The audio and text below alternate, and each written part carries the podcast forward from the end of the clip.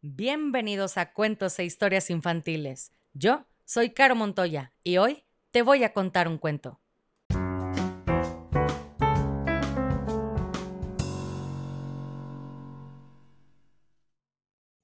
Y el cuento del día de hoy se llama Los osos no leen, escrito e ilustrado por Emma Chichester Clark.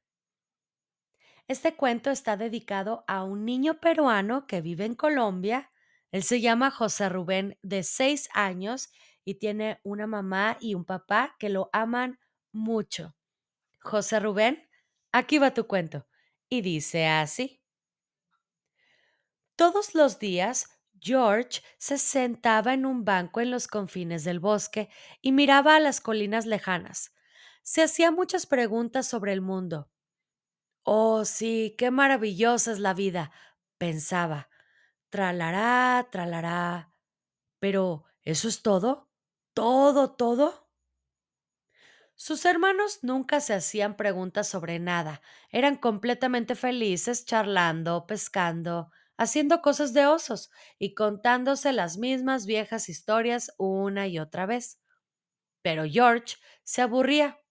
Ya no quería hacer cosas de osos, quería hacer otras cosas. ¿Pero qué cosas? se preguntaba. Hasta que un día, paseando por el bosque, George encontró un libro debajo de un árbol. Alguien debió haberlo perdido, se dijo. Qué interesante. Dentro tenía dibujos de un oso, igual que él. En las demás páginas había montones y montones de palabras.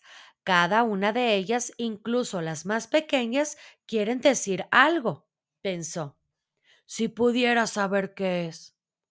Además, seguro que ese oso tiene una vida emocionante, no como la mía, suspiró George. Y entonces tuvo una idea genial. Corrió a casa a contársela a los demás. Iré a la ciudad a buscar al dueño del libro y le pediré que me enseñe a leer, anunció. No, no irás, contestó su hermano. En la ciudad no les gustan los osos. Pero yo quiero aprender a leer, dijo George. ¡Qué tontería! Eh, replicó su hermana. Los osos no leen. ¿Por qué no puedes ser feliz haciendo cosas de osos? Pero George no se desanimó. Se despidió y enfiló la larga carretera que conducía a la ciudad con su libro debajo del brazo.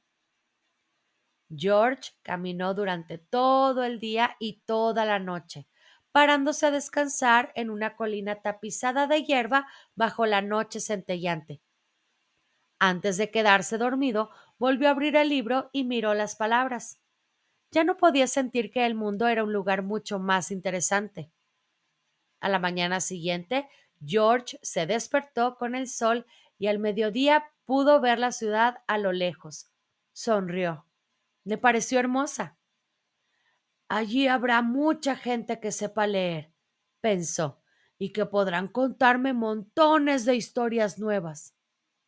Pero cuando llegó, todo el mundo estaba corriendo.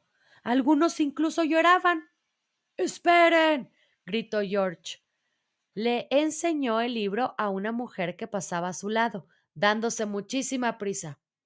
¿Sabe de quién es? preguntó. Del colegio, dijo ella mientras señalaba un edificio de color rojo. ¡Un oso! gritó alguien. ¡Llamen a la policía! Qué raro es todo, pensó George mientras se encaminaba al colegio. En el colegio reinaba el más absoluto silencio. ¿Dónde estaba todo el mundo? George se asomó por encima del mostrador. Hola, dijo, pero allí no había nadie. Cuando de repente se oyó un grito. ¡Quieto! ¡Manos arriba! George estaba rodeado de policías. ¿Qué pasa? preguntó nervioso. Que eres un enorme y gigantesco oso pardo, gritó el jefe de policía. Eso es lo que pasa. avanzaron hacia él, agarrando sus escudos. No quiero tener ningún problema, dijo el jefe. George tampoco quería tener ningún problema. Él no tenía la culpa de ser un enorme y gigantesco oso pardo. Agarró el libro muy fuerte con su zarpa. Entonces las puertas se abrieron y entró junto con su mamá una niña que se llamaba Clementina. ¡Ey! gritó Clementina. Ese es mi libro y ese es el oso que sale en mi libro. Es un animal peligroso, exclamó el jefe. ¡Atrás! A mí no me parece peligroso, contestó Clementina. No, dijo George. Yo no soy de esa clase de osos. Yo solo quiero que alguien me enseñe a leer. Silencio, dijo el jefe. Pero Clementina no le estaba escuchando. Yo también estoy aprendiendo a leer, dijo. Podríamos aprender juntos, ¿verdad, mamá? La mamá de Clementina miró a George. A ella le pareció un oso muy agradable. No veo por qué no, contestó. Entonces, ¿usted se hace responsable del oso, señora? preguntó el jefe. Por supuesto, contestó la mamá de Clementina. Y además, no hay ninguna necesidad de gritar. Extendió la mano a George. Encantada de conocerte, dijo. Un placer, replicó George. George se fue a vivir a la cabaña que había en el jardín de Clementina y todos los días, al salir de clase, ella le enseñaba lo que había aprendido en el colegio. Al poco tiempo, George ya sabía todas las letras del alfabeto. Al principio leer le pareció muy difícil, aunque se esforzaba mucho. A veces se equivocaba. Menos mal que Clementina era una profesora muy amable y paciente. A veces, el jefe de policía se paseaba por allí a ver qué tal les iba. Llevaba su libro de poesía favorita y se lo leía a George en voz alta. Y un día Clementina dijo, Me apuesto a que eres capaz de leer este libro entero tú solo. George lo abrió y comenzó. Había una vez un enorme y gigantesco oso pardo que se encontró un libro debajo de un árbol. Leyó el libro entero, desde el principio hasta el fin. ¡Bravo! exclamó Clementina. Sabíamos que podías hacerlo.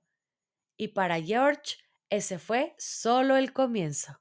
Y colorín colorado, este cuento se ha acabado, y si no eres feliz, has fracasado como lombriz.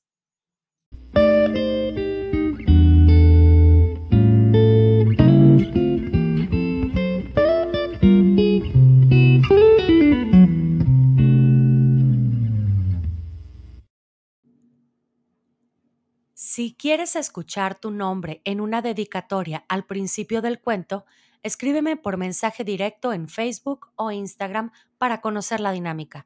Me encuentras como cuentos e historias infantiles.